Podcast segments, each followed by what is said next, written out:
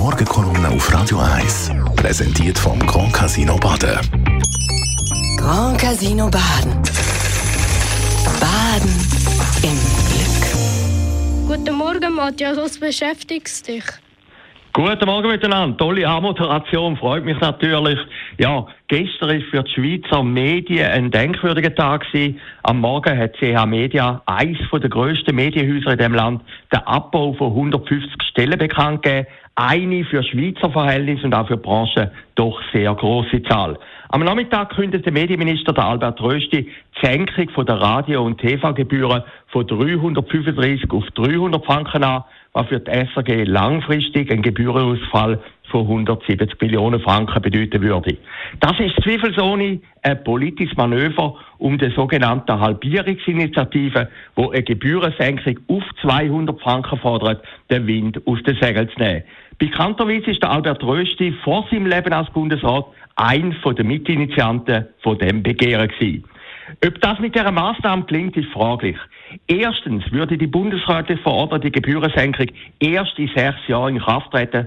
Zweitens ist der Unwille über die SAG bei einem Großteil der Bevölkerung, der Parteien und auch der anderen Medienhäuser so groß, dass ein solches Zückerli kaum mehr langt. Und drittens, das ist entscheidende, ein Großteil der Jugendlichen und Kinder konsumieren gar keine klassischen Medien mehr und zeigen deswegen wenig bis gar keine Zahlungslust.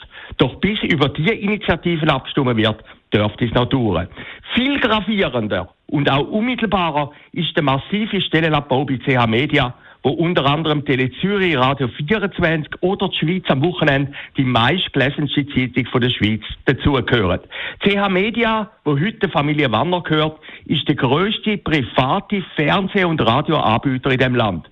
Die besorgten Reaktionen von der Kantonsregierungen vom Aargau und Luzern zeigen nicht nur, welche Bedeutung CH Media mittlerweile hat, sondern auch den Ernst von der Lage.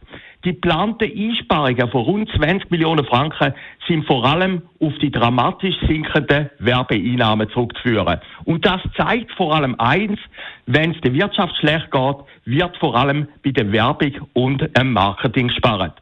Zweitens, mittlerweile fließt jeder zweite Werbefranke in der Schweiz zu amerikanischen Portalen wie Google oder Facebook.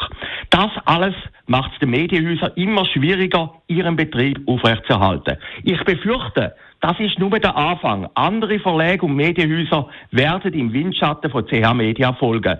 Der Tagi und 20 Minuten haben ihren Stellenabbau schon vor einigen Wochen kommuniziert. Prompt ist es zu Protestversammlungen gekommen. Lobenswert ist die offene Kommunikation von CH Media. Man hat nicht mehr versucht, sich hinter PR-Floskeln zu verstecken. Zusammenfassend kann man sagen, in Leutschenbach, wo sich sowohl das Studio vom Schweizer Fernsehen, aber auch die von Tele Zürich oder Radio 24 befindet, hat es gestern nicht viel zu lachen gegeben. Der Einzige, der gestern glücklich war, ist bezeichnenderweise einer, der seine Bekanntheit ausgerechnet im Schweizer Fernsehen zu verdanken hat und damit paradoxerweise zu einem Medienstar geworden ist. Es ist der Brein, der morgen wieder in die Freiheit entlaviert.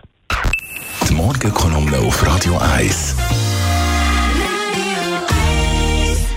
Das ist die Morgenkolumne, äh, Morgenkolumne von Matthias Ackeret. Hören Sie heute Abend wieder in der Sendung Shortlist mit dem Mark Jägi.